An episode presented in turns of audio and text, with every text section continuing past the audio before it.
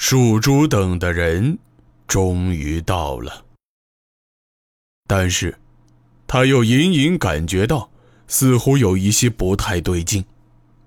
他下令所有人原地待命，自己则打算亲自下山去探探究竟。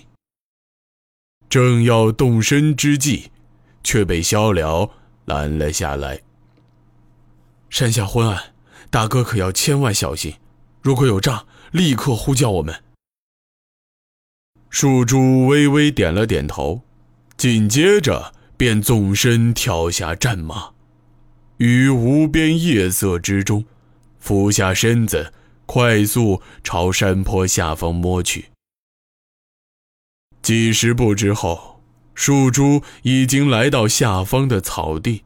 此刻，天空黑云蔽月。光线无法涉及地面，只能见到大约五步之内的景色。树珠将手紧紧放在腰间的弯刀上，小心翼翼朝更深处蹒跚前行。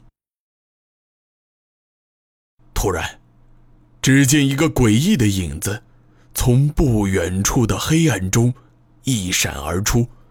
直接跳到树珠的正前方，距离不足五尺。树珠吃了一惊，正要拔刀应战，却突然听到黑暗之中传来一个低沉却又沙哑的声音：“大将军，是树珠大将军吗？”见树珠没有答应，那黑影又再次说道：“大将军不要惊慌，在下黑海川。”是黑兜的首领。树珠并没有放松警惕，他从来没有听说过黑海川这个名字，但这个声音倒是十分熟悉，他一定是在哪里听到过，但一时又实在想不起来。树珠依然没有答应。只是全神贯注地注视着黑影的一举一动，脑海中翻来覆去搜索着关于这个声音的印象。那黑影却突然叹息了一声：“唉，书主大人，我就是枢密使府前那个扫地的老翁啊。”树珠终于恍然大悟。这的确是那个老翁的声音，但是，那个扫地的老翁根本是个哑巴，最多也只能发出一些嗯嗯的声响。如此说法，反而令树珠越发警惕起来。大将军，我的哑巴是装的，大将军不认得我无关紧要，但大将军既然来了。就一定是看到了我给大将军的信和那块金币。现在城内情况危急，黑兜已经受到重创，杜兰大人现在危在旦夕，实在没有太多时间解释。我需要大将军的帮助。树珠终于稍稍放下了戒备，因为知道金币这件事的人，这世界上也就只有四个。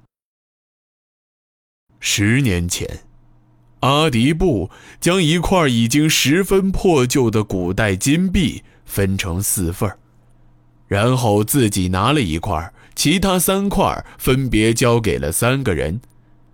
树珠身上有一块，但其余两块在谁的手里，树珠也不知道。但是他知道，拥有这块金币的人，必然。是值得信任的。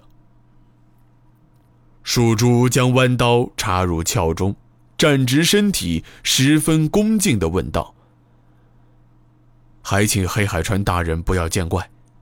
城内是怎么了？大人现在情况如何？”唉，说来话长。胡兰宗望这只老狐狸。黑海川一声长叹，话语之间充满愤懑之情。杜兰大人回金门之前，我们就一直在和呼兰老贼周旋，他故意泄露了许多假信息，屡次引我们犯险救驾。我们前后一共失败了三次，最后一次几乎全军覆没。后来，杜兰大人派人找到了我，让我暗中调查陛下的下落，并要求在他抵达金门之前不能再轻举妄动。那，现在情况如何？陛下究竟……唉，呼兰老贼真是做足了戏。我们潜伏了十多天，也确实查到了陛下的下落，甚至密探还亲眼见到过陛下。杜兰大人回金门之后，将自己扣留在府邸之中，吸引呼兰宗望的关注，以帮助我们营救陛下。但这该死的呼兰老贼，这次竟然找了一个陛下的替身，我们最终还是陷入圈套。除了我和少数几个人之外，所有黑兜的战士几乎都已经战死了。那现在怎么办？杜兰大人又在何处？树珠显得十分焦急。